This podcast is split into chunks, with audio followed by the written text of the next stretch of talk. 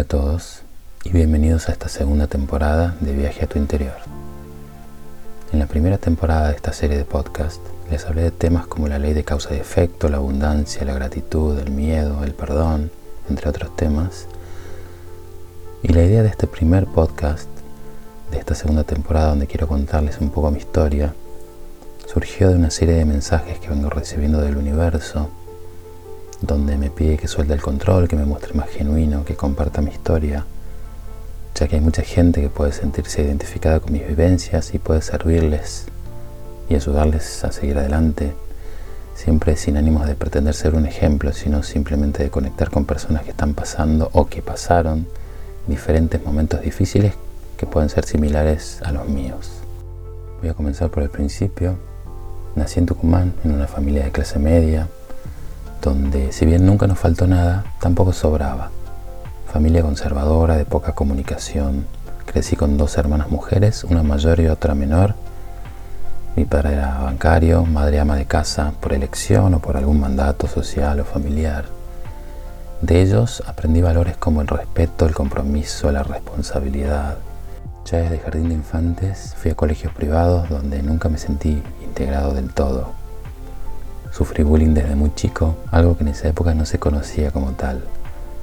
A medida que avanzaba en los grados, ir al colegio se fue convirtiendo en una tortura para mí, ya que me sentía diferente. Y a esa edad no estaba bueno sentirse diferente, sentía como que no encajaba. Algo dentro mío no era como la mayoría, pero tampoco podía reconocerlo o aceptarlo, porque se sentía como algo que no estaba bien. Llegó la tan difícil adolescencia y ese sentir cada vez era más incómodo. Sentía que me gustaban los chicos y eso no estaba bien. Eran los 80 y no era algo visible en ese entonces y mucho menos en mi entorno. Todo esto solo me generaba aislamiento, tristeza y hasta culpa. Algo no estaba bien en mí. En esa época solíamos pasar los veranos en una casa de campo que tenía mis abuelos. Casa grande, muchos primos, todas mujeres y yo. Era un lindo grupo, la pasábamos muy bien. Era un respiro de lo mal que la pasaba en el colegio.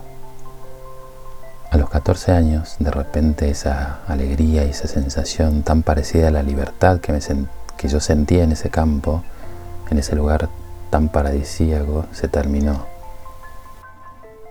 De pronto el lugar que me salvaba de la tortura de ir al colegio se convirtió en una pesadilla de la cual no podía escapar, al menos así lo sentí en ese entonces. A esa edad, a los 14 años, fui abusado por primera vez en ese lugar. Y esa situación se repitió durante dos o tres años. No podía negarme a ir porque no podía contar el motivo por el cual no quería ir. Y a partir de ese momento, estar vivo se sentía insoportable. Y solo podía pensar en la manera de irme de aquí, de dejar de existir. En esa época decidí mudarme a una especie de departamento que había arriba de la casa de mis padres, totalmente separado del resto de la casa. Y desde ese momento, ese lugar se convirtió en mi refugio, y solo la música me acompañaba en ese entonces. Volvía del colegio y me encerraba ahí, y solo bajaba para comer. Nadie podía saber nada de lo que me pasaba porque estaba mal y era un castigo por sentirme diferente, por ser diferente. Eso era lo que sostenía yo en mi mente en aquella época. La única salida posible para mí en aquel entonces era morir. Ya era muy mental desde esa época y repasaba en mi cabeza todas las opciones que se me ocurrían para matarme. De hecho, intenté varias cosas, sin éxito claramente, si no, no estaría aquí contando esta historia. Hasta me conseguí un arma que nunca me animé a disparar. Esa sensación de tener una pistola cargada en la cabeza y no poder disparar es algo indescriptible, todavía la recuerdo. Pastillas, cortes, entre otras cosas, fueron algunos de mis intentos de huir de esa realidad que me resultaba realmente insoportable. Cuando estaba en cuarto, quinto año, terminando el secundario, sufrí un intento de abuso por parte de un señor que iba a darnos charlas sobre prevención del alcoholismo al colegio. Esa vez pude zafar. Y gracias a un amigo, las autoridades del colegio pudieron intervenir e impedir que esa persona continuara con sus charlas. Pero dentro mío sentía cada vez más culpa y me preguntaba por qué nuevamente tenía que pasar por algo así. En mi mente la culpa y el castigo estaban presentes de manera permanente. Eran otras épocas. Eran los 90, pero aún estos temas no se hablaban y yo no conocía a nadie igual a mí. Al año siguiente de salir del secundario, uno de los cortes en mis muñecas se hizo muy evidente y tuvieron que darme siete puntos en, el hospital. Mi deseo de, de morir, de llamar la atención, había quedado en evidencia por primera vez. Y eso de alguna manera me hizo sentir un poco mejor. Ahí comencé una terapia psicológica. Hice casi 10 años de terapia con diferentes psicólogos, psiquiatras, donde de alguna manera pude trabajar todo lo que había vivido en mi adolescencia Pasaron los años, diferentes trabajos, algunos novios, muchas vivencias. En 2013 una amiga me invitó a una charla sobre metafísica. A partir de ahí comencé a estudiar en esa escuela durante cinco años más o menos.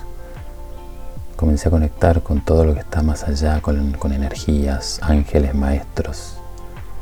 Aprendí mucho y comencé a ir cada vez más profundo. A partir de ahí se abrió un nuevo mundo para mí. Comencé a leer varios libros, mirar videos, hacer talleres presenciales, online. Después vinieron las barras de Access. Me convertí en facilitador de barras. Después de las barras experimenté muchas otras técnicas que me ayudaron también, como constelaciones familiares, biodecodificación, reiki, registros akáshicos, entre otras. A comienzos de 2019 estaba en plena crisis laboral ya no quería trabajar más donde estaba porque no lo sentía coherente con el camino que había elegido. Había terminado hace poco una relación de pareja de muchos años que ya era insostenible y aún seguía viviendo en el departamento de arriba de la casa de mis padres. Mi padre ya había fallecido en 2009 y mi madre estaba más de la mitad del año fuera de casa, en casa de mis hermanas. Ese año los medios comenzaron a hablar mucho de un abuso de un actor a una actriz cuando era muy joven y ese tema revivió en mí como en muchas otras personas que habían pasado por algo similar, una mezcla de emociones que volvieron a apoderarse de mí. Y aunque el suicidio y esos pensamientos oscuros ya no eran una opción, ya que había elegido un camino más consciente, de pronto sentí la necesidad de contárselo a mi hermana menor. Con ella siempre tuve más confianza, más cercanía, entendí que era algo pendiente para terminar de soltar ese peso que venía cargando desde hace tantos años. En aquella época ella vivía en Buenos Aires y yo le mandé un mensaje diciéndole simplemente que tenía que hablar con ella, nada más. Sin dudarlo se tomó un micro con sus dos hijos muy chiquitos y vino a verme. Habían pasado 30 años casi y el tema había vuelto a mí, esta vez tenía claro que por algún motivo sentía la necesidad de compartirlo con ella. Y si bien sabía que iba a generarle un dolor, ese peso para mí ya se había vuelto muy grande. Fue una charla muy emotiva, llantos, abrazos, pero fue muy liberador para mí. En ese momento pude entender lo importante y hasta necesario de poder incluir a las personas más queridas de tu vida en hechos como este a finales de ese año 2019, tuvimos un encuentro entre los tres hermanos después de 10 años y pude contárselo también a mi hermana mayor. Eso nos acercó bastante en ese momento y creo que pudieron comprenderme un poco más, ya que siempre había sido diferente por muchos motivos, muy callado en el colegio, pocos amigos, siempre enojado. El enojo se había convertido en la manera de canalizar mi dolor y de esa manera también evitaba que la gente se acercara a mí. Pero también sentía mucho enojo con la vida, con el universo, como con Dios o como uno quiera llamarle. Con el tiempo y con la ayuda de todo lo que fui estudiando y practicando pude sanar. Y hoy estoy donde estoy gracias a todo ese proceso. La idea de hacer este podcast, de contarles mi historia, fue por un lado un pedido del universo, como ya comenté antes. Un pedido de mostrarme más auténtico, más humano, dejando de lado las caretas y todos los personajes que fui armando en diferentes etapas de mi vida para impedir que pudieran verme realmente y descubrir quién soy, quién era. Y también porque sé que muchas personas se van a sentir identificadas con esta historia. Todo eso que viví me trajo hasta acá y hoy no sería quien soy si no lo hubiera vivido. Todo eso me preparó para poder encontrar mi propósito y acompañar hoy los procesos de otras personas como terapeuta holístico utilizando no solamente herramientas, técnicas que fui aprendiendo, leyendo, incorporando de diferentes maneras, sino también desde mis vivencias, desde mis propios procesos, con una mirada muy empática, muy amorosa. Si bien es muy importante que cada uno haga su propio proceso, es de gran ayuda buscar el acompañamiento de un terapeuta. En mi caso yo fui haciendo mi propio camino, experimentando y buscando por dónde era, pero realmente me hubiera gustado tener a alguien que me guíe, que me muestre un poquito por dónde ir, por dónde no ir, y que me acompañe en este proceso de sanación tan maravilloso y tan transformador. El mensaje que me gustaría transmitirles es que busquen ayuda, que no tengan miedo, que no sientan culpa, sean hombres, mujeres, sin importar la edad, siempre estás a tiempo de sanar, de soltar, de perdonarte y de perdonar. Hoy tenemos muchas herramientas disponibles. Solo hay que animarse a dar el paso. Les puedo asegurar que vale el esfuerzo. Mi nombre es Esteban Gutiérrez. Muchas gracias por escucharme y los espero en el próximo episodio de Viaje a tu Interior, donde seguiremos explorando el camino del autoconocimiento. Para contactar conmigo puedes hacerlo a través de mis redes o por mail. Tenés los enlaces en la descripción. Gracias.